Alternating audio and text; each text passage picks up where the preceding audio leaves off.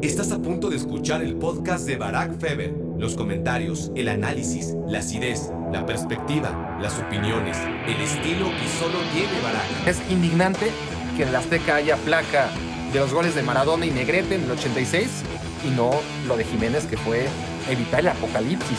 Pensemos que Raúl Jiménez, desde que en Wolverhampton, dos, tres años más, podría convertirse en la máxima leyenda del club. Hola, hola, hola. Bienvenidos a Me Quiero Volver Chango. Gracias por hacerme tu cómplice para matar el tiempo. Vuelvo al horario que más me acomoda. Son las 12.27 de la noche del 15 de septiembre de 2020. Feliz Día de la Patria.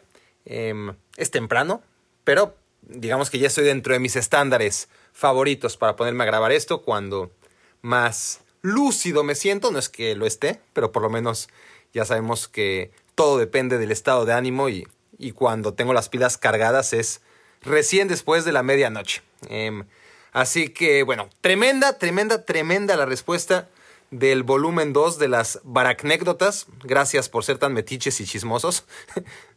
me alegra, no, en serio, me alegra que les guste mi forma de contar historias de la vida real. Y hoy, en este capítulo, que es el undécimo de Me quiero volver chango, si no llevo mal la cuenta, vamos a hacer algo diferente. Y este algo diferente es que no me voy a enrollar por ahora, por lo menos al inicio, y vamos justo al grano, si les parece. Digamos, para para que perdamos un poquito la tradición de andar divagando desde el inicio. Ya divagaré, seguro, muy pronto. Pero vamos directo al tema que nos trae aquí. Y como ya habrán descubierto, seguramente por el título del podcast, que aún estoy por bautizar, pero es en torno a Raúl Jiménez. Raúl Jiménez, el hombre de moda en el fútbol mexicano. Y ya no sé si de moda, porque las modas son pasajeras, ¿no? Y, y lo de Raúl lleva un rato. Pero mi tesis es esa, lleva un rato. Pero empecemos por donde hay que empezar. ¿no? Raúl Jiménez tuvo una niñez complicada. Y, no porque haya sufrido hambre, ¿no? En absoluto, ni las carencias típicas del futbolista en México y el mundo, ¿no? Digo, fue difícil porque Raúl le iba al Cruz Azul de niño. Y por experiencia les digo que eso no es una niñez fácil. Ahora habla del tema con cierta vergüenza, lo, lo escuchaba, y, claro, pero, a la vez reconoce su pasado con esa valentía que le ha permitido ser quien es hoy por hoy en el mundo del fútbol. Como buen hidalguense, no pachuqueño, La, gente que, que, es de Hidalgo, pero no de la ciudad de Pachuca, suele ser del Cruz Azul. Y Raúl Jiménez creció en una familia de clase media en Tepeji del Río, Hidalgo, y después se mudó a la colonia Balbuena en Ciudad de México. Quienes no ubiquen, la colonia Jardines Balbuena es la típica colonia de clase media, según yo. Habrá alguien que, que difiera conmigo, pero si a mí me hablan de clase media en Ciudad de México, esa es la colonia Balbuena. Y él quería jugar en Cruz Azul, obvio, pero le quedaba muy lejos. Cruz Azul está muy, muy, muy al sur de la Ciudad de México, más allá de, Xochimilco. Bueno, en Xochimilco, pero más allá del centro de Xochimilco. Así que su papá prefirió meterlo en América porque se dio cuenta que, que no le daba tiempo a, Raúl para comer bien y hacer su tarea. Fue práctico. Y aquí lo importante que vemos es, tener una familia con educación, ¿no? Para tener la cabeza amueblada. Eso es muy importante y, y Raúl lo tiene. Su padre fungía, no sé si funge todavía, pero, pero fungía al menos durante mucho tiempo, como director o gerente de conflictos en Aeroméxico, secretario de conflictos, creo recordar, y su madre es sobrecargo, ¿no? Azafata, en la misma empresa.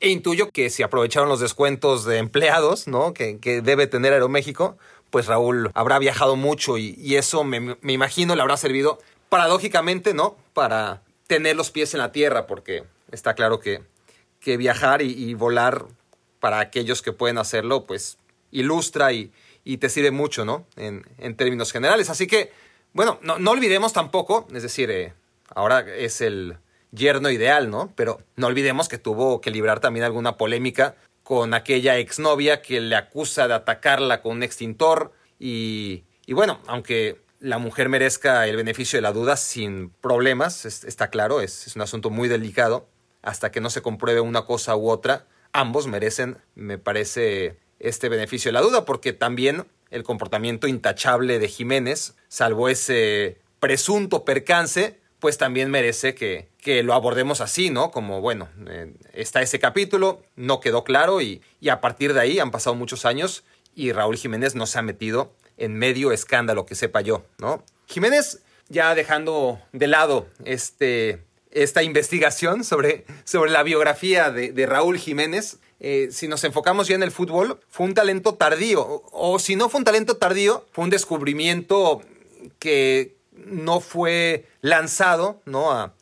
O detectado en una fase temprana, ¿no? Eh, no jugó con ninguna selección sub-17 o sub-20, no, no fue detectado como uno de estos talentos que, que desde muy jóvenes son seleccionados nacionales. Y eso a pesar de salir bicampeón con el América Sub-20, ¿no? Recordemos que gana dos títulos con el Sub-20 del América y eso lo lanza al primer equipo. Y de ahí sí, Raúl Jiménez va directo a la Sub-23, sin pasar por la Sub-17 ni la Sub-20, va directo a la selección preolímpica.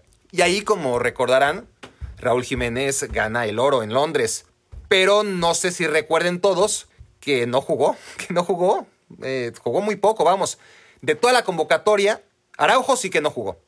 Hubo dos futbolistas que no jugaron, Araujo y Toño Rodríguez, que, que menos mal, el, portero que, que, daba la edad, pero el refuerzo Corona fue quien paró todos los partidos. Pero salvo Toño Rodríguez y Araujo y Javier Cortés de Pumas, que sí jugó, pero todavía menos que Raúl. Pero salvo esos tres, Jiménez fue el que menos jugó de toda la convocatoria, ¿no? O sea, de, de abajo para arriba, en lo que se refiere a minutos jugados en Londres 2012 Jiménez fue el cuarto que menos minutos disputó. Eso sí, entró de cambio en la final contra Brasil en vez de Oribe Peralta los últimos minutos. Sufridos minutos, si se acuerdan, por cierto, en contra de Brasil. Y en total fueron setenta y pocos minutos en todo el torneo para Raúl Jiménez. Lo convocó el Chepo un año después, en 2013, a la Copa Confederaciones. Y ahí solo juega contra Japón, ¿no? Ya eliminada la selección mexicana, ¿se acuerdan? Le tocó un grupo bravo contra Italia, contra Brasil, pierde los dos partidos y ya empieza a jugar el último partido con suplentes y ahí le toca a Raúl Jiménez que, que le costó muchísimo trabajo hacerse con un hueco en selección mexicana. Llegó el tortuoso camino al Mundial de Brasil después, fue suplente con todos los técnicos. Nueve partidos en la banca en esa eliminatoria, ningún gol Claro, ningún gol hasta que llegó ese juego contra Panamá en el Estadio Azteca. México, una selección en permanente crisis, a 10 minutos de la mayor hecatombe de su historia. Si no le ganaba Panamá, ahí sí, quedaba fuera del Mundial. Y llega entonces, como todo el mundo va seguramente aquí sí a recordar, ese momento que te cambia la vida. 10 minutos antes del final, Bucetich, Bucetich, creo que era Bucetich, cambiaron tanto de entrenador que ya ni siquiera estoy seguro, ¿no? Hablábamos de la memoria a corto plazo, pero sí era, era Bucetich, ¿no?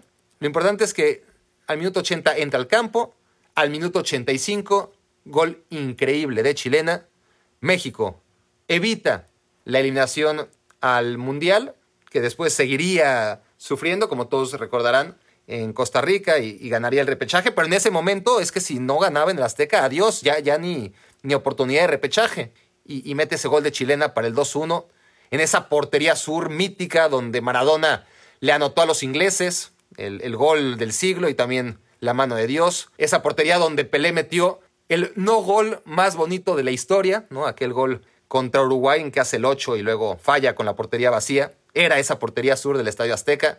La misma donde Moisés Muñoz, en el América de Raúl Jiménez, anotó ese gol de último minuto que acabó con lo que quedaba de noción del ridículo del Cruz Azul. Si es que algo le quedaba a Cruz Azul, bueno, tras ese gol, en esa mítica portería donde también Raúl Jiménez le anotó a Panamá, en esa portería el Cruz Azul dejaba, ¿no? También lo que le quedaba de dignidad y de amor propio en aquella final contra el América. Entonces están los goles de Maradona, está el gol de Moisés Muñoz, está el gol de Negrete, el gol que le metió a Bulgaria, el que para muchos es el gol más bello en la historia de los mundiales. En fin, es indignante que en el Azteca haya placa de los goles de Maradona y Negrete en el 86 y no lo de Jiménez, que fue, si cabe, no sé, más importante, ¿no? Más importante que lo de Negrete al menos, si bien fue en un mundial y, contra Bulgaria, pero fue en casa y, y aquí sí era evitar el apocalipsis. Pero bueno, yo, yo estoy seguro que más que la placa conmemorativa, como recompensa, Raúl Jiménez habría preferido jugar el Mundial. Y en retribución a sus servicios, Miguel Herrera, que fue su técnico en América, le dio apenas seis minutos en toda la Copa del Mundo. Sustituyó a Giovanni Dos Santos, creo, al 84 contra Brasil y no supimos más de él ni, ni nada, ¿no? Ni, ni contra Camerún antes, ni contra Croacia después, ni contra Países Bajos en el fatídico partido de octavos de final. Seis minutos contra Brasil y ahí acabó la actuación en el Mundial del que fue el héroe que hizo posible que México asistiera a la Copa del Mundo de Brasil. O sea, que aquel gol contra Panamá no cambió nada en realidad, ¿no? Eh, ese gol que, es bonito decir que fue el parteaguas, en realidad no cambió nada porque Jiménez siguió siendo suplente. Camino a Rusia 2018, no, bueno, aquí tengo sus números. 15 partidos ya con Osorio, 8 titular, 7 suplente, pero solo dos goles, ¿no? Muy poquito, tratándose aquí sí de una eliminatoria donde México caminó, ¿no?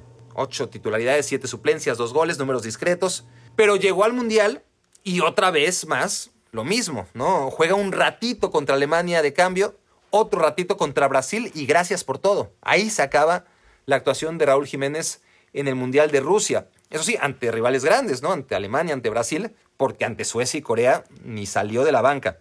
Y esa ha sido la historia de Raúl Jiménez en selección nacional, ¿no? Sus números son sorprendentemente pobres, la verdad. Aquí los tengo, miren. 23 goles en 81 partidos, de los cuales 8 han sido de penal. O sea, el 35%, ¿no? 8 de 23 ha sido de penal y, y, nos quedan 15 en jugada nada más. Y de esos 81 partidos que ha jugado, porque en los últimos dos años ahí sí que ha cambiado su estatus y se ha convertido en titular, de esos 81 partidos, 50 ya han sido como titular. Son un montón. Igual, 23 goles en 50 partidos y 8 de penal, que tiene su mérito, claro, hay que meterlos, pero te habla de que no, no es un delantero que haya tenido demasiado éxito con la camiseta de la selección nacional que no es un delantero goleador, que, es más bien un delantero completo, bueno, sí, pero contando las asistencias son 12 pases a gol, 12 pases a gol en 81 partidos, 50 de ellos como titular. No está mal, pero, pero nada del otro mundo, ¿no? Por ejemplo, Andrés Guardado tiene, sí, el doble de partidos que Raúl Jiménez en selección, pero tiene más goles que Raúl Jiménez, siendo Andrés Guardado, ¿no? Un futbolista que juega muy lejos de la portería rival. Y claro, aquí sí obvio, muchas más asistencias, 30 goles tras pase a Andrés Guardado en selección contra los 12 que hablábamos de Jiménez.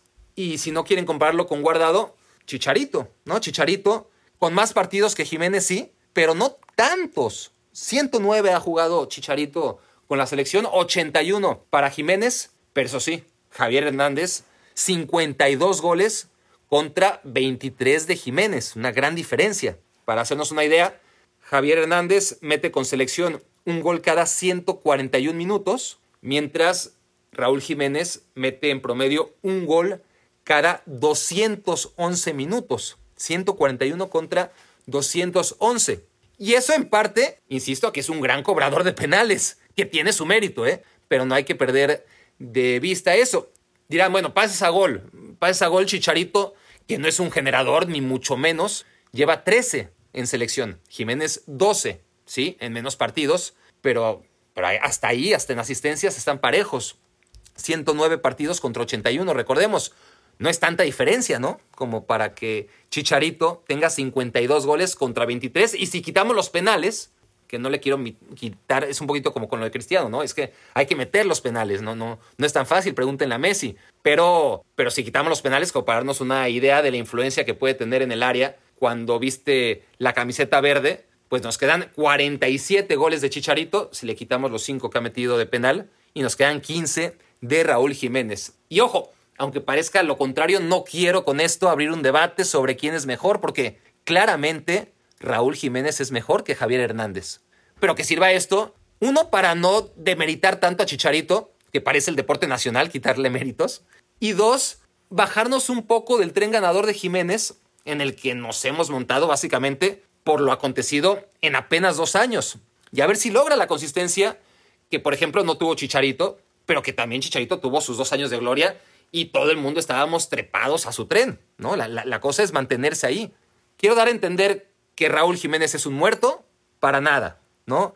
Ya saben que me gusta abogar por las causas perdidas, esas que nadie defiende, y por otro lado tiendo a desconfiar de las verdades que todos tienen asumidas, ¿no? No soy un tipo convencional en ese sentido, me gusta ir a contracorriente, pero no estoy aquí para rostizar a Raúl Jiménez, solo para recordar que su carrera de los 18 a los 27 años fue discreta y que lo de los últimos dos años ha sido maravilloso, ni duda cabe, pero son dos años. Y, bueno, empezó bien el tercero, ¿no? La tercera temporada empieza bien con ese gol muy tempranero contra el Sheffield, pero vamos a ver cómo le va en esta tercera temporada que esperemos mantenga el ritmo que lleva en las dos anteriores. Porque sus primeros cuatro años en Europa se pasó el 75% de las convocatorias en la banca. En el Atlético fue cuatro veces titular, estamos hablando de partidos de liga, y 23 partidos banca. El primer año en el Benfica, su segundo en Europa, juega como titular 8 partidos, sale a la banca 25. ¿no? el ratio es 1 contra 3. En su segunda temporada en el Benfica, tercera en Europa, apenas 6 partidos de liga iniciados contra 16 saliendo a la banca. Y su último año con el Benfica, cuarto año en Europa, 6 partidos como titular en liga y 28 partidos en los que inició en la banca. Así que, que no fue fácil. Recordemos que llega al Atlético de Madrid campeón, eh, que, defendía el cetro conseguido en la temporada 2013-2014, y ahí se encuentra con otro fichaje, con Antoine Griezmann, que se convirtió inmediatamente en la figura del equipo. Se, se encuentra más en su posición con una leyenda como Fernando Torres, que ya venía a la baja, pero que tiene un estatus, o tenía un estatus que va a guardar toda la vida en el Atlético de Madrid. Se encuentra con Griezmann, con Torres, con otro fichaje más como Alessio Kerki, que venía de romperle en el Torino. Tampoco le va nada bien a Alessio Kerki en el Atlético de Madrid. ¿Y quién más estaba?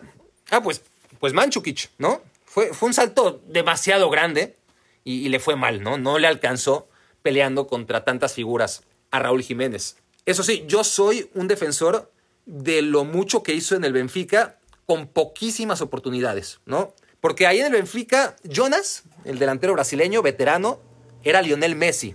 No por características necesariamente, no, obviamente no con la calidad de Messi, que se entienda, sino por su capacidad de solucionar todos los problemas del equipo de Rui Vitoria. Y el Benfica de Rui Vitoria tenía muchos problemas, pero Jonas los solucionaba todos. Era increíble lo que jugaba el fútbol el delantero brasileño. Y no había lugar para Jiménez en el 4-5-1 con el que Rui Vitoria siempre salía. Y en ese 4-5-1 el 1 era Jonas. No, no, no había manera de jugar en lugar de Jonas y tampoco encontró ni buscó la manera Rui Vitoria de hacer jugar juntos más que en momentos específicos, momentos específicos como, ¿se acuerdan? Y si no se acuerdan, busquen en YouTube la asistencia increíble Rabona de Raúl Jiménez a Jonas. A ver, eh, eh, llega a la banda izquierda, se va a salir el balón y en lo que es claramente un recurso para maquillar que no tiene pie izquierdo, eso es la rabona, ¿no? Para, para los zurdos sobre todo, cuando no quieren pegarle de derecha, prefieren la rabona. Y aquellos jugadores diestros que no tienen tanta confianza en su zurda, pero que tienen una derecha de seda, como Raúl Jiménez, pues recurren a ello. Bueno, más allá de las razones por las que intenta la rabona, es una asistencia exquisita, pero refleja uno de los pocos momentos en donde compartió campo con Jonas, que era el dios del Benfica, y que en todo momento le obstruyó el camino a la titularidad. Pero esa primera temporada clasifica al equipo, Raúl Jiménez, con dos goles en su visita al Astana de, de Kazajistán, ¿no? Un, partido que el Benfica tenía que ganar, o al menos empatar, ya en, en las últimas jornadas de la fase de grupos, pero perdía 2-0 y llega Raúl Jiménez y mete dos goles y, y con eso Benfica mete a octavos de final. Y en octavos, creo, creo que contra Zenit, define la eliminatoria con un pase o con un tiro al poste que después caza un compañero de rebote. O, pasan las dos cosas. Ahora mismo lo tengo difuso, pero, pero habrá que recurrir a, la videoteca y, y, sí tengo presente que contra el Zenit es muy importante, ¿no? Contra el Zenit de San Petersburgo en los octavos de final para meter al Benfica en cuartos de final. Y luego ya en cuartos de final pone contra las cuerdas al Bayern de Pep, ¿no? Eh, había ganado 1-0 el Bayern en Alemania y con gol de Raúl Jiménez el partido estaba 1-1 en el global. ¿no? Ya después ganó el Bayern, se metió a semifinales, pero le costó muchísimo vencer al Benfica. Y, ahí está el, el, gol de Raúl Jiménez para corroborar que para nada pasó de noche, ¿no? Sobre todo en ese primer año. Metió un par de goles importantes también, creo recordar, en la recta final que, que valieron para el título de liga, uno de los dos títulos de liga que gana Raúl Jiménez en Portugal. El segundo fue en su segunda temporada. Y en esa segunda temporada pasa algo curioso porque inicia siete partidos, solamente siete partidos entre Copa y Liga, y mete gol en todos, en todos. De todos los partidos en los que inició como titular, demostró que estaba para ser titular. Lo que pasa es que Jonas pues estaba lesionado y cuando regresó pues no había lugar para los dos o Rui Vitoria no quería ver a los dos juntos. Pero, pero cada vez que fue titular metió gol. Y en la tercera temporada y última, ahí sí ya era evidente que a Rui Vitoria le daba pena, ¿no? La, y estaba consciente de la situación de Raúl Jiménez, pero él era muy rígido en su 4-5-1 y, y, tanto me parece a mí una señal de que estaba, eh, ¿cómo podemos decir? No arrepentido, porque si estuviese arrepentido lo hubiera puesto a jugar aún en un 4-5-1 eh, por una banda, ¿no? Pero digamos que estaba consciente, dimensionaba la situación, la injusticia que cometía con Raúl Jiménez y por eso Raúl Jiménez fue suplente 28 veces, pero entró 27 de cambio. Eso es increíble, ¿no? 28 veces en la banca y no se quedó en la banca más que un partido, porque en los otros 27 Rui Vitoria le dio minutos, media hora a veces, 10 minutos en otras, pero lo ponía a jugar siempre. Y en total, 31 goles metió Raúl Jiménez en su paso por el Benfica en 34 partidos iniciados. Sí, muchos entrando de relevo, pero nos da la, dimensión de todas formas, ¿no? Inicias 34 partidos nada más y metes 31 goles. Eh, el promedio es un gol cada 140 minutos. Para ponerlo en perspectiva, en Wolverhampton, donde le está rompiendo, su promedio es de un gol cada 183. Repito, en el Benfica metió un gol cada 140 minutos y en el Wolverhampton un gol cada 183. Claro que, que Raúl Jiménez no solo se le mide por goles, pero es un delantero y, claro que es la primera estadística que hay que tomar en cuenta, ¿no? Y, y esto refleja lo bien que le fue en el Benfica con pocas oportunidades. No fue buena suerte que Jorge Méndez, que tiene tan buen ojo para eso del fútbol, lo hiciera su cliente. Y no solo eso, sino que comprara la mitad de su carta, ¿no? Eh, claro que, vamos a ver, Jiménez no había hecho lo suficiente en el Benfica como para valer 38 millones de euros y convertirse de pronto en el fichaje más caro de la historia del Wolverhampton y en el futbolista mexicano más caro de todos los tiempos. Pero Jorge Méndez sabía lo que estaba haciendo cuando le compró al Atlético de Madrid o al Benfica, a uno de los dos, no me acuerdo ahora mismo bien, la mitad de Raúl Jiménez. Me imagino que al, que al Benfica, ¿no? Eh, le compra la mitad del pase de Raúl Jiménez y luego lo coloca en su Wolverhampton, donde Jorge Méndez o Jorge Méndez es para efectos prácticos funge como director deportivo, ¿no? Ha llevado a todos los futbolistas portugueses que ha querido, le ha ido muy bien, y a Raúl Jiménez, del quien poseía la, mitad de su carta y, y, supo colocarlo por 38 millones de euros, siendo suplente del Benfica durante tres años, siendo suplente en el Atlético de Madrid antes, y bueno, no se equivocó, ¿no? Lo que parecía un sobreprecio, pues al final le salió muy barato al Wolverhampton. Así que ¿Triunfó en el Benfica? No. ¿Le fue mal? Para nada. No, no se puede hacer más con menos oportunidades. Ahora, dar un salto colosal hacia otro equipo después de lo bien que lo ha hecho en el Wolverhampton, pues fíjense en Héctor Herrera, ¿no? En, eh, en su caso, sí cumplió un ciclo en el Porto, llegó a un equipo ganador que dejó de ganar con él, y luego lo capitaneó hasta que volvió al triunfo. ¿no? Héctor Herrera llegó cuando el Porto ganaba siempre la liga portuguesa. De pronto, a partir de su llegada, la empieza a ganar el Benfica, pero ahí se queda y acaba siendo el capitán cuando el Porto, después de cuatro ligas consecutivas ganadas por el Benfica, dos de ellas, por cierto, donde estaba Raúl Jiménez a sus servicios, bueno, la, la última temporada de Raúl Jiménez, Héctor Herrera logra su título con el Porto, él y, Tecatito, pero hablo de, Héctor Herrera por el salto que da al Atlético de Madrid y lo da porque se acaba su contrato, queda libre y dio un paso natural ¿no? a un contendiente a la Champions y ya no le está alcanzando. Bueno, no, no, no, no le alcanzó en el primer año y ojalá sean rumores malintencionados que hablan de que tiene una condición de transferible ahora mismo Héctor Herrera, ¿no? Por su edad y, y por no haber costado ningún euro, mal negocio no va a ser para el Atlético de Madrid venderle, ¿no? Las, las exigencias de los equipos top son otro mundo, ¿no? Y, Raúl lo sabe, y, Héctor Herrera lo está viviendo. Nadie dijo que sería fácil el primer año, y mucho menos en el Atlético de Madrid, pero Héctor Herrera tampoco justificó más que en dos o tres ratitos su condición de jugador necesario, ya no hablemos imprescindible.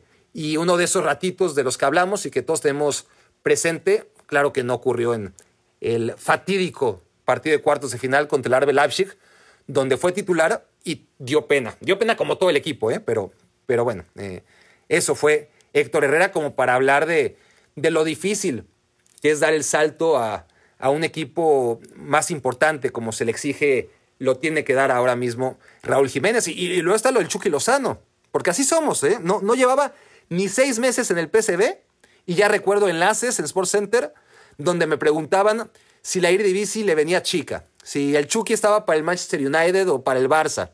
Y el segundo año ya no fue tan bueno, ¿no? Le, le alcanzó para irse al Napoli, ser el fichaje más caro en la historia del Napoli, pero en el fútbol pagar 38 millones de euros ya no es nada, la verdad, ¿no? Para una economía como la del Napoli fue un buen esfuerzo, pero, pero nada, o sea, lo de Chucky, ojalá todavía reconduzca su carrera en Italia o en donde sea, pero fue un primer año espectacular en la Eredivisie. Todo el mundo decía que le quedaba chica. En el segundo año ya le costó mucho más. Y el tercero, ya en el Napoli, pues, pues le está yendo mal, ¿no? Sobre todo, no es que con Ancelotti le fuera muy bien, pero con Gatuso todo el mundo está claro, ¿no? Con la realidad de Chucky Lozano al dar ese salto que se le pide a Raúl Jiménez. Y, tampoco es que el Napoli sea un, un equipo de una calidad extraordinaria en su plantel, que es un transatlántico. El Atlético de Madrid puede ser que sí lo sea, ¿no? Tampoco es un top top, pero sí es un equipo candidato a ganar la Champions. Los únicos jugadores mexicanos que juegan en equipos Champions y que además aspiran a meterse en las últimas rondas, más el Atlético que el Napoli, son ellos dos. Y ahí está el ejemplo, ¿no? Les ha ido mal. Que a Raúl Jiménez, si da el salto, le va a ir mal, pues no, por supuesto que, que no hay que pensar eso, pero sí hay que tomar como experiencia lo difícil que es dar ese salto, ¿no? A las grandes ligas y a los grandes equipos. Porque lo de Laines, igual. Si hubiera llegado Diego Laines al Ajax, como se especulaba, como se dijo, de hecho, había un interés de, del Ajax, claro, eh, abierto, le hubiera ido mejor que en la Liga Española de arranque. A ver, no sabemos qué hubiera pasado, pero más oportunidades a huevo, ¿no? En, en el Ajax y, luego habría tenido que competir y mucho con una máquina de sembrar y capturar talento adolescente como no hay otra, ¿no? Cada año caras nuevas en el Ajax, muy buenos todos, pero la sensación era que, que para irse a la Eredivisie, eh, mejor que se fuera a España, ¿no? ¿Para qué ir a la Eredivisie como una liga trampolín si te están ofreciendo llegar directamente a una liga como la española? Y llegó al Betis, que no es ningún gigante, pero sí juega en una liga complicada, y el salto claramente ya no es que Quique Setién eh, tuviera sus ideales y que no contara con Laines, sino que Ruby contó menos aún y que el que llegó después de Ruby tampoco contó con Laines y que ahora Pellegrini, bueno, de, inicio lo metió al minuto noventa y tantos en, la jornada uno y, probablemente vaya a darle un poquito más de protagonismo, pero ninguno de los técnicos del Betis ha hecho de, de Laines un futbolista que por lo menos se perfile a, cumplir con todo lo que se esperaba de él. Vamos a ver, ¿no? A diferencia del resto, tiene la edad a favor y se entiende que, es un proceso, pero otra vez hay que ir paso a paso y, pensar que, se puede llegar por destacar en el Wolverhampton, en este caso de Raúl Jiménez, porque estamos hablando de Raúl Jiménez, eh, y, y, que eso ya significa que la va a romper ahí donde se pare, pues hay una gran distancia, ¿no? Y ya hablaremos más específicamente de ello, pero hemos llegado a la primera media hora de este episodio y es turno de recurrir al clásico intermedio, aquí donde pueden ir al baño si quieren, al refri, adelantarle incluso cuatro o cinco minutos porque es el momento en el que me gusta hablar de ustedes. En uno de sus mensajes me comentó uno de ustedes que sería bueno integrarles de alguna manera y pensé, así como las cartas al director que publican en periódicos y revistas, ¿no? Eh, así como yo le escribí, les contaba yo en el episodio anterior a Javier Araiza, eh, en las cartas al editor, pensé que aquí podía seleccionar el mejor email de la semana ¿no? y, leerlo en voz alta. Entonces, me pareció una buena idea, me puse a releer sus mensajes que todavía no he contestado, eh, los que me llegaron esta última semana, claro, y pronto decidí pues que, no era capaz de escoger uno solo, ¿no? Y, y que en todo caso, si lo hacía, en lugar de cumplir mi objetivo de mostrar gratitud y reconocimiento a ustedes que hacen posible todo esto, pues lo único que iba a lograr era todo lo contrario, ¿no? Desairar a todos los mensajes, muchísimos que por algún motivo de, azar eh, no fueran escogidos como el mejor. Y entonces ahí me di cuenta que en realidad era mala idea. Entonces, no es tan fácil. A ver si me ayudan en idear algo que los pueda integrar. ¿Cómo? Escribiéndome. ¿A dónde? Eso hoy no se los voy a poner tan fácil. Si quieren ser miembros VIP de esta secta, tienen que pasar por el rito de iniciación y ese consiste en chutarse algún episodio previo y ahí encontrarán mi correo electrónico. No se preocupen, lo digo en casi todos los episodios, ahí está escondido. Así que tendrían muy mala suerte si escogen justo el capítulo o uno de los muy pocos capítulos donde no menciono mi correo electrónico, como hoy. Pero aún así, aunque no lo digas, saldrían ganando porque todos los episodios anteriores han sido buenísimos, o al menos eso es lo que me dicen para mantenerme contento y con ganas de seguir grabando cada semana. Y miren, justo ahora que estoy diciendo la palabra grabando, se me ocurre, estoy pensando en voz alta, eh, a ver si no sugiere una barra basada, pero ¿qué tal si me graban un audio, no? Si, si, de por sí muchos de ustedes son lo suficientemente introvertidos como para jamás en la vida escribirme un email, y, gracias a todos aquellos eh, seguidores de Me Quiero Volver Chango, que son fieles, que escuchan siempre, pero que no tienen ganas, que no tienen en absoluto ningún interés por escribirme y con ello ser eh, introducidos al, a la parte VIP de, esta secta. Eh, mis respetos y mis agradecimientos también.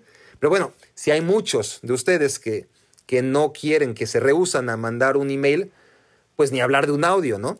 Pero, pero fíjense, a lo mejor no es mala idea. Claro que otra vez pasaría lo mismo, tendría que desairar los audios que no sean seleccionados como el mejor, lo cual no va a ser bonito, me gustaría publicarlos todos, pero estoy seguro de que no van a ser muchos audios, porque es más complejo mandar un audio, y por lo tanto no tendré, creo yo, que invertir demasiado tiempo en escucharlos. Vamos a ver cómo sale el experimento, ¿no? Así que, si quieren competir y que su audio se oiga en Me Quiero Volver Chango, por favor que no pase de un minuto de duración, eso sí, ¿no? Porque de por sí tengo chorrocientos mensajes por responder y los voy a responder todos. Y además, me imagino que a muchos podcast escuchas no les va a interesar demasiado lo que digan ustedes mismos. no, es cierto, pero, pero de todos modos, que no pase de un minuto, por favor. ¿Ok? Entonces, antes de reanudar, paso lista a los últimos graduados. Bienvenidos al grupo de miembros fundadores. Espero que todos digan presente mientras paso lista en el tradicional y riguroso orden alfabético. Abel, Abraham Castillo, Abraham Hernández, Adrián, Alberto, Aldo, Aldrin, Alejandro Álvarez, Alejandro Luna, Alfonso Avendaño, Alfonso Pérez, Álvaro, Andrés, Arnold, Ari, Asael, Billy, Carlos, Carlos Octavio, César, y aquí para un momento, aplauso César, gracias. César escucha este podcast dentro de una caja donde hace pruebas COVID-19, así que a un guardián como César especialmente agradecido. Daniel Avilés, Daniel Palomini, David, David Ricardo, Diego Alfonso, Diego Barrera, Dulce, Edgar Pérez Pimpirulo, Edgar Valdés, Einar, Enrique de Jesús, Esteban Encastin, Esteban Méndez, Felipe, Félix, Fernando Cabrera, Fernando Escamilla, Gerardo Avitia, Gerardo Maitorena, Germán, Guillermo Leiva, Guillermo Oreamuno, Ingrid Irepani, Ismael, Jesús, Jorge, Jorge Eduardo, Jorge Santiago, José Arturo, José Luis, Juan Antonio, Julio César, Luis Cerón, Luis Enrique, Luis Guzmán, Luis Rubén, Manuel, Martín, Mauricio, Miguel Ángel, Ofo, Oscar, Paco, Pedro, Profeta, Ricardo, Roberto, Rubén, Santiago, Sebastián, Sergio Ortiz, Sergio Robles, Ulises, Uriel y Jair.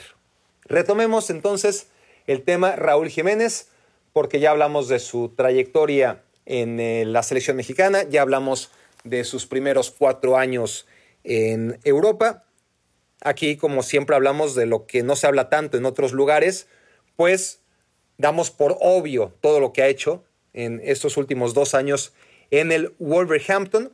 Y quiero pasar a, una reflexión, ¿no? Eh, porque antes de, del intermedio hablaba yo de, de por qué la insistencia en que Raúl Jiménez salga del Wolverhampton, ¿no? Y, hablaba de los peligros que podría acarrear que Raúl Jiménez saliera de el club en el que todo le ha salido bien.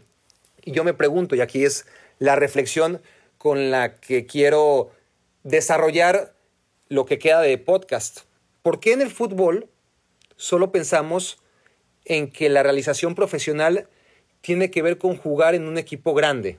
¿No? ¿Qué hay de convertirte en el mejor jugador de la historia de un club?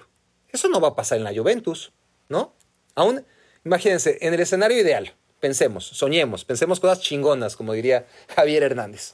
Pensemos que Raúl Jiménez llega a la Juve y tiene tres temporadas de ensueño. No va a pasar. Es, es casi imposible.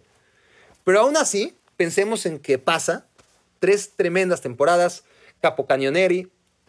Aún así, se convertiría Raúl Jiménez en una de las muchas leyendas de la Juventus, ¿no? Aún en el escenario más idealista. Va a ser uno de tantos, ¿no? Va a llegar, se va a ir y vendrán otros y, y quedará ahí su paso por la Juventus, pero no será como en el Wolverhampton. Aquí sí se queda y, apenas lleva dos años. Tampoco hay que precipitarse. Pero si se queda en Wolverhampton, dos, tres años más, podría convertirse en la máxima leyenda del club. Pasar a la historia como el hombre que reescribió las páginas más doradas en la historia moderna de Wolverhampton. No es poca cosa. Aquel equipo que ganó, hay que tenerlo presente, ganó tres ligas de Inglaterra en los años 50. Fue el primer representante inglés en aquellas Champions League, cuando se llamaba Copa de Europa, esas Champions que ganaba siempre el Real Madrid.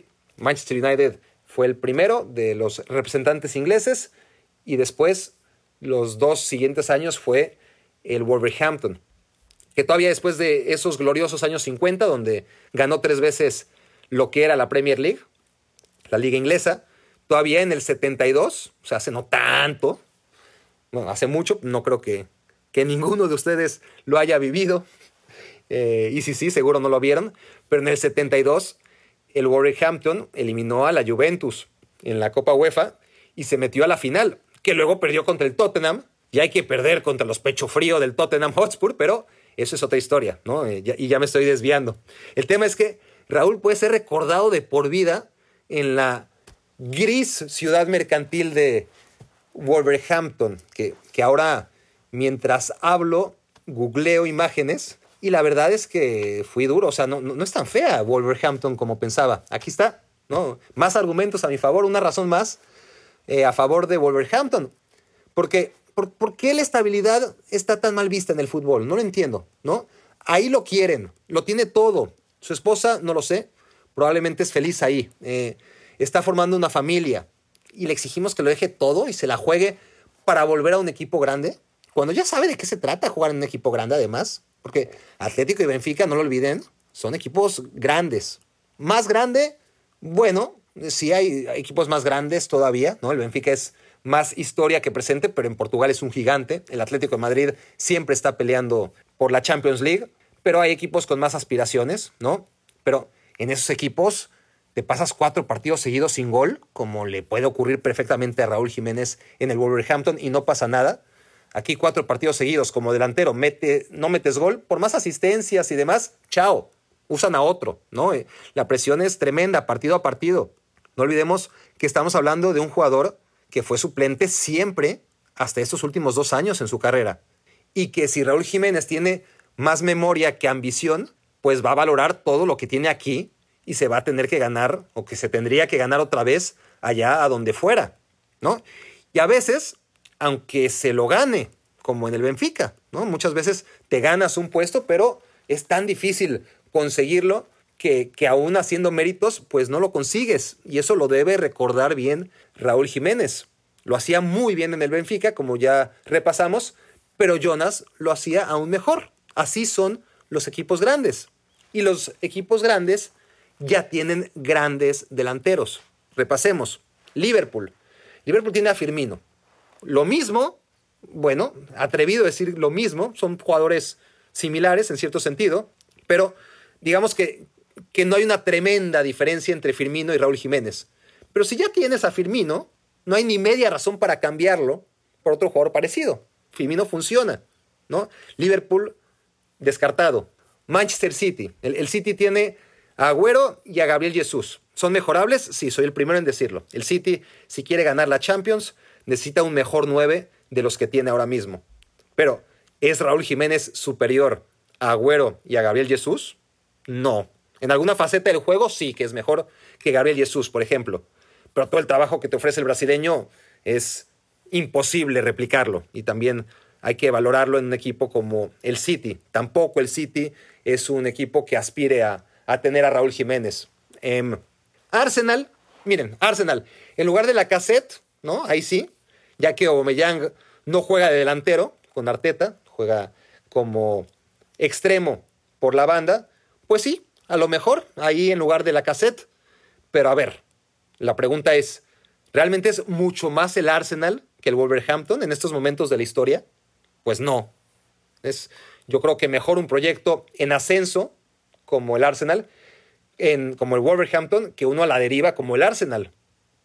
A ver, a la deriva en los últimos años. Yo creo que con Arteta eh, el equipo está mejorando y, va a recuperarse, pero de todas formas, hoy por hoy no hay una gran diferencia. Hay que ver la tabla de posiciones de las últimas temporadas entre Wolverhampton y Arsenal. Tampoco es que dé un gran salto, ¿no? Si se va a, a un mejor equipo, sí, en el papel como es el Arsenal sería uno de los lugares donde sí, ahí sí podría jugar de titular. Luego es el Tottenham, ya está Harry Kane, ¿no? Cuando se vaya Harry Kane hablamos, que, que ahora no hay lugar en el Tottenham de Mourinho. El Chelsea acaba de traer a Werner, ¿no? Y, y es natural que, que, haya preferido al 9 de la selección alemana, seamos honestos, que aparte es mucho más joven. ¿Quién nos queda? Nos queda el Manchester United. Y a lo mejor sí, ¿no? Está Marcial haciéndolo muy bien. Greenwood está jugando por ahora en medio campo, pero es delantero y, tiene una gran proyección el, el, joven inglés. Pero ahí sí podría ser titular, fíjense, ¿no? Pero volvemos a lo mismo. ¿Qué ha hecho el Manchester United en los últimos años que no haga el Wolverhampton? Bueno, va a jugar la Champions. Ya me contesto a mí mismo. Sí, este año va a jugar la Champions y esa es una gran diferencia. Pero, pero bueno, el, United parece contento con lo que le da Anthony Marcial, que está realmente a muy buen nivel el francés en esa posición que le inventó Solskjaer. Así que va a ser difícil el United también. A ver, saliéndonos de Inglaterra, equipos grandes, el Paris Saint-Germain ya tiene a Mbappé y a Icardi, ¿no? No hay lugar. Bayern, Lewandowski, next. Dortmund, Holland, siguiente. Eh, el Inter, vamos a Italia, el Inter, Lautaro Martínez y Lukaku, pues tampoco hay lugar en el, en el Inter. En el Napoli, pues tiró, no la ventana, tiró, eh, no, tiró la casa, sino el edificio por la ventana con Osimhen, ¿no? El nigeriano de Lille se gastó el doble de lo que se había gastado en el Chucky, que, había sido su inversión más importante. Entonces, eh, no va a ir tampoco al Napoli. Tampoco es un equipo que necesite delanteros porque ya prefirió a un joven como el nigeriano, porque gastó muchísimo dinero aparte. Eh, la Juventus, de la que tanto se ha hablado, se dejó de hablar y ahora que Luis Suárez parece que no va a ir a la Juventus, pues se volverá a hablar. La Juve no podría ser un club más distinto al Wolverhampton, ¿no? Eh, tiene un plantel pesado, eh, plagado de futbolistas con excelente pie como él, pero que carecen la mayoría de ellos de velocidad, del desborde, Eso que también eh, complementa a Raúl en Wolverhampton, ¿no? Em, ¿Combinaría bien con Cristiano Ronaldo? Seguramente, porque Raúl Jiménez sería su Benzema, esa clase de delantero que se mueve muy bien, que no está obsesionado con anotar y por ende no se pisaría con Cristiano, y el portugués estaría muy cómodo. Aparte, comparten a gente y seguro que Jorge Méndez le hablaría cosas bonitas de Raúl Jiménez a Cristiano Ronaldo al oído para contar con su bendición y la tendría, pero, pero no lo veo tan claro, honestamente, eh, en la Juventus. No, no, no, la, no, la, tendría nada fácil, eso está claro. No, no se trata que la tenga fácil tampoco, pero Barcelona y Madrid, por ejemplo, es que es muy difícil, casi imposible que fuera titular. Sería un suplente valioso. Han jugado en el Barça y en el Madrid peores jugadores, pero, pero tendría pocos minutos. ¿no? no entra ahora mismo en la dinámica un 9 como él, ni en el Barça ni en el Madrid. A ver, eso suena a esa célebre frase, ¿no? De intentarlo es el primer paso hacia el fracaso, ¿no? Como diría nuestro filósofo de cabecera Homero Simpson, obvio, ¿no? Porque el griego jamás habría dicho algo tan mediocre, pero no por ser una reflexión infame, deja de ser cierta. El primer paso hacia el fracaso eh, es intentarlo, ¿no? El, el, Atlético podría ser, el Atlético, ¿no? Eh, con Morata, que, que, no es mejor que Raúl Jiménez, obviamente, eh, con un Diego Costa a la baja, pero el Atlético va por Luis Suárez y, y, parece que se lo va a zafar a Juventus, entonces ahí tampoco. Quiero decir con este repaso, se me habrá ido algún gran club, pero creo que ya quedó bastante claro, ¿no? Hay muchos grandes delanteros y Raúl Jiménez apenas lleva dos años haciéndolo bien. Y ya queremos que sea top 10 o top 5. Y en realidad no está demasiado lejos, pero calma. Estamos hablando de un chico de 29 años que no ha jugado Champions League nunca, que no ha empezado un solo partido de un mundial. Va, va, a cumplir 30 y, y aún está por probarse en el primerísimo nivel Raúl Jiménez. Hablando de, de, top 10. A ver, para empezar, Lewandowski, Kylian Mbappé, están en otro nivel, ¿no? Eh, no, no queda la menor duda de esto. Y quien no esté de acuerdo, váyase a escuchar Papalucha u otro podcast, porque no tiene nada que hacer aquí, ¿no? Ahí ya llevamos a, los dos grandes delanteros y, hay que agregar a, Benzema, ¿no? Lewandowski, Kylian Mbappé y Benzema, ¿no? Ya, ya que menciono, por cierto, el podcast Papalucha, no se lo pierdan, excelente en Spotify. Pero bueno, tras el primer comercial en la historia de, de Me quiero volver chango, sigamos.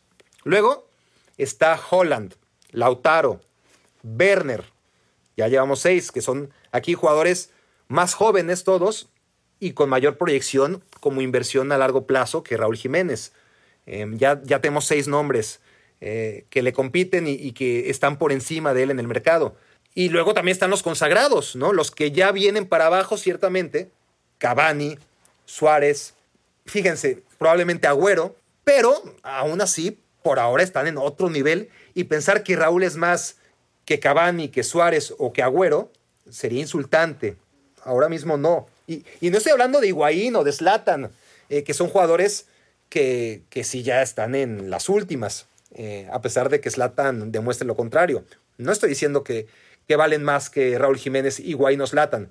Pero Cavani, Suárez y, y, Agüero todavía pueden ofrecer unos años más en la élite, ¿no? Y, son delanteros consagrados. Entonces, ya hablamos de, de los tres mejores: Lewandowski, Kylian Mbappé y Benzema. Ya hablamos de tres jóvenes: Holland, Lautaro y Werner. Ya hablamos de tres veteranos: Cavani, Suárez y Agüero. Llevamos nueve. Y luego están los que son un poco más jóvenes, que Raúl y que tienen mucho más años cimentados en la élite.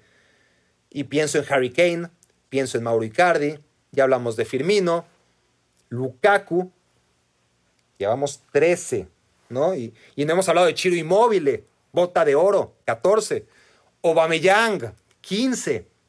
Y bueno, después de estos 15 nombres, miren cuántos llevamos, es decir, no podemos pensar en Raúl Jiménez honestamente todavía como un top 10 cuando prevalecen estos 15 nombres. Y luego están los Ben Yedder, Duban Zapata, que son delanteros que también están en gran momento, que tienen grandes condiciones, que tienen una edad similar, el del Mónaco y el del Atalanta, el francés y el colombiano, y que seguramente son más baratos que Raúl Jiménez, no tengan la menor duda, con un nivel similar, muy, muy bueno, y con una edad idéntica, creo que todos andan por ahí, ¿no? Cerca de los 30, Ben Yedder, Zapata y Jiménez. Por lo tanto, tendríamos que pensar, en mi opinión, en equipos de un segundo escalón, para, porque si lo queremos ver titular, ¿no?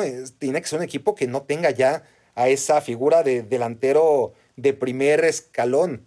Y entonces nos queda, que no está mal, pero es a donde tendríamos que pensar que, que debería optar Jiménez si sale el Wolverhampton.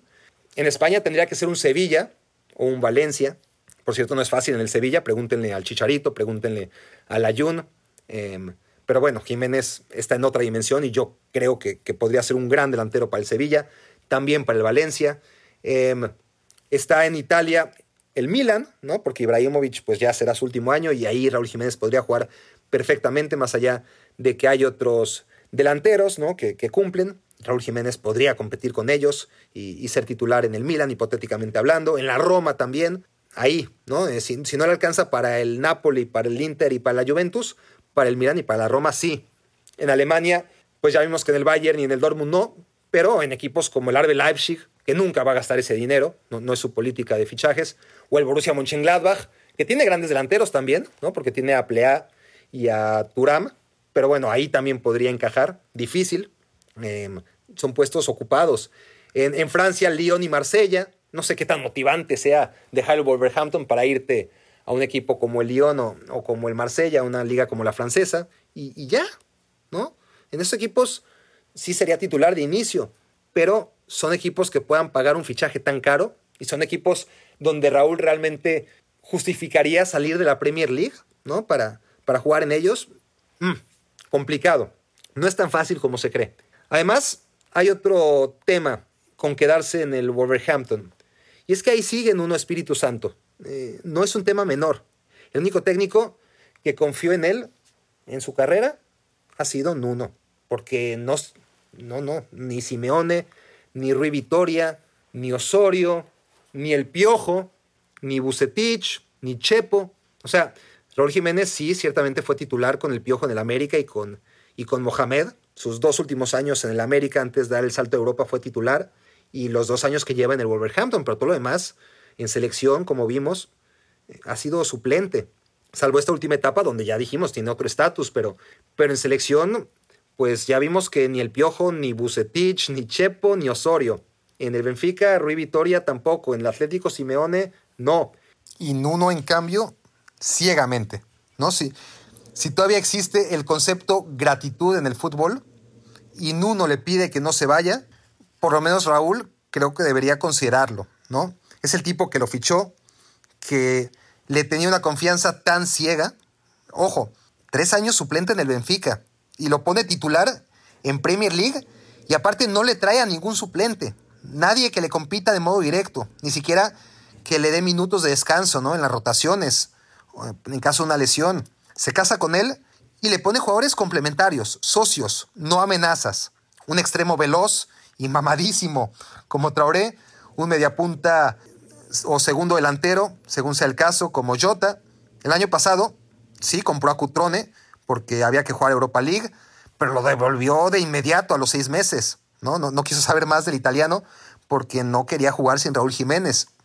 Y esta temporada, la que va a empezar, el Wolverhampton de Nuno se gastó 40 millones en Flavio Silva, que es un chico de 18 años, que es la gran apuesta de futuro, a mediano plazo, tirándole a largo plazo. Pero nadie amenaza el estatus de Raúl como nueve absoluto del equipo. El Wolverhampton y Nuno han sido muy cuidadosos en eso. Y a su alrededor tiene un equipo contragolpeador, pero con puntas y, y mediocampistas muy finos, laterales profundos que centran muy bien, un equipo hecho para Raúl Jiménez. Y Jiménez también es un delantero hecho para este equipo, ¿no? Eh, es un matrimonio perfecto. La mujer es bonita, ¿no? El Wolverhampton. Y sí, cambiarla por la supermodelo seduce, ¿no? Como de que no pero a veces lo más inteligente, lo más inteligente es quedarte ahí donde lo tienes todo. Si se van uno, a lo mejor es otra cosa, ¿no? Pero mientras esté ahí, la posibilidad de construir un proyecto y ser la piedra angular de él es importante, ¿no? Que se meta en Champions League sin llamarse City, United, Arsenal, Tottenham, Chelsea, Liverpool. Tiene un mérito enorme. En esos equipos es una obligación, ¿no? Son seis equipos y hay lugar para cuatro. Y, si no logran meterse es un fracaso horrible. Aquí es un reto, aquí es una proeza y, y también hay que valorarlo, ¿no? Las ambiciones no deben ser siempre jugar en los que siempre ganan. Porque cuando ganar es difícil, cuando ganar es una proeza y no una obligación, la satisfacción es incomparable. Y, miren, a ver, dicho todo esto, ¿no? Eh, como romántico, tengo unos datos que a lo mejor les sorprenden. Es la tabla de balances, esto es, egresos contra ingresos de altas y bajas. Ya, las, ya hablamos de, este, de esta tabla de Transfer Market, em, que es una gran herramienta, eh, cuando hicimos el podcast dedicado a Liverpool y descubrimos lo poco que ha gastado el Liverpool, si tomamos en cuenta que sí, que, ha traído a jugadores carísimos, récord, ¿no? Como Allison, como Van Dyke, pero que si tomas en cuenta todo lo que vendió, todo lo que ha vendido en esos años, como Suárez, como Coutinho y como otro jugador como Sterling, pues te das cuenta que, que Liverpool realmente ha gastado poco si hablamos de gasto neto. Esto es el balance entre ingresos y egresos. Entonces, si tomamos en cuenta esta tabla, desde la temporada 2018-2019, que es cuando asciende el Wolverhampton, es decir, las últimas dos temporadas y lo que llevamos del mercado de este tercer año, pues, ¿quién será el equipo que más ha invertido? Me van a decir Manchester City y París Saint-Germain, ¿no? En estos últimos tres años. Pues no. París Saint-Germain y City están empatados. Mira, hay cuatro equipos que, están ahí, que su balance es de 152 a 156 millones de euros, que han gastado más eh, en compras de lo que han recibido en ventas en esos últimos tres años. Y esos equipos, empatados en los puestos 7, 8, 9 y 10, son el Paris Saint-Germain, el Manchester City, la Juventus y el Everton. Después, hablamos de equipos de balance de alrededor de 150 millones de euros negativo. Ha gastado 17 millones de euros más el Chelsea en sexto lugar. 11 millones más que el Chelsea se los ha gastado el Real Madrid, que está en quinto lugar. Después vamos a ver quién es el primero. El primero es el Manchester United. Manchester United que ha gastado 335 millones de euros en reforzar a su equipo en las últimas dos temporadas y lo que llevamos de, esta, de, de, fichajes, y ha vendido solamente 111 millones para un balance de 223. Es el equipo que más ha invertido. En segundo está el Arsenal a 10 millones del Manchester United. En tercero, esto es increíble, no lo van a creer, está el Aston Villa. Qué desastre el Aston Villa. ¿Qué pasa? Que no ha gastado tanto, digo, ha gastado mucho, pero por ejemplo, el Chelsea, que ha gastado 477 millones, a cambio ha ingresado 303 en estos tres años. Entonces su balance es mucho mejor que el de Aston Villa, que apenas ha logrado ingresar 19 millones de euros por sus ventas y que a cambio ha gastado 224 en refuerzos. Entonces es el tercer equipo que más gasta el Aston Villa. ¿Quién lo iba a decir? Bueno, en cuarto lugar, gastando 10 millones de euros más que el Real Madrid en el gasto neto, en la inversión neta, pero 10 millones de euros menos que el Aston Villa. En cuarto lugar, ¿quién creen? El Wolverhampton. aquí un proyecto que no es cenicienta, ¿verdad? Es un proyecto respaldado, pero que si tiene continuidad, podría ser aire fresco en el panorama de siempre, como el Arbe Leipzig, como el Atalanta. Cada caso es distinto, pero yo apoyo a estos equipos, porque cambian un poquito el abanico. El asunto es que somos tan incongruentes, prensa y afición, que luego nos quejamos amargamente de que las distancias cada vez son mayores, que las ligas son aburridas porque siempre ganan los mismos, que desmantelan a los pequeños y bla, bla, bla, bla, bla. Y a la vez somos los primeros en contribuir a que esto sea así, ¿no? Ejerciendo una presión, un sentido de urgencia de ahora o nunca, ¿no? Raúl Jiménez se tiene que ir para que, ¿para qué? para que los jugadores de equipos en construcción se vayan a los equipos que ganan siempre. La economía funciona de tal manera en que los ricos pueden tomar malas decisiones, cagarla una y otra vez y no dejen de ser ricos. Es muy complicado para el resto. El resto tiene que ingeniárselas, hacer milagros para competir contra viento y marea. Y cuando lo logran, pues, estamos hablando de un Wolverhampton que, que ya dijimos, es, es un equipo rico, porque por algo ha gastado lo que ha gastado, pero no tiene la capacidad económica de, de los otros, pues tengo que invertir mucho. ¿Y qué pasa? Cuando logra al fin estar ahí, compitiendo, generando un proyecto que, que, no es de un año para otro, necesita una solidez y consistencia y no perder a sus jugadores.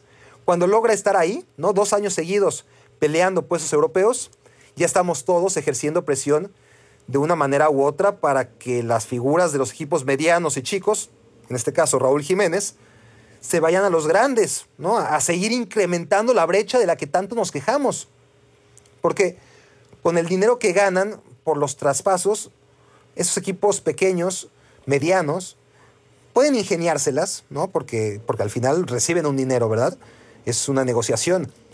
Y con ese dinero se pueden reestructurar y, si son muy buenos y, y, exitosos, pues sobrevivirán y seguirán compitiendo una, dos, tres temporadas. Pero a largo plazo es insostenible. El derrumbe, la vuelta a la realidad, es inevitable a menos de que llegue un jeque, un magnate ruso, etcétera, a cambiarte la vida. Pero por lo menos no nos quejemos entonces. Si quieren que Jiménez se vaya del club donde lo tiene todo, que se la juegue aún sabiendo que puede volver a la banca donde tantos y tantos años pasó, entonces lo que están haciendo, señores, es defender sus sueños, que no necesariamente son los de Jiménez. Las ganas de ver a un compatriota en un gran club, jugando la Champions League, tratando de ganarla, y está bien pero eso lo quieren para ustedes. Porque a lo mejor Raúl Jiménez piensa otra cosa y tiene otras prioridades. O a lo mejor tiene los mismos sueños y los comparte con ustedes. No digo que no.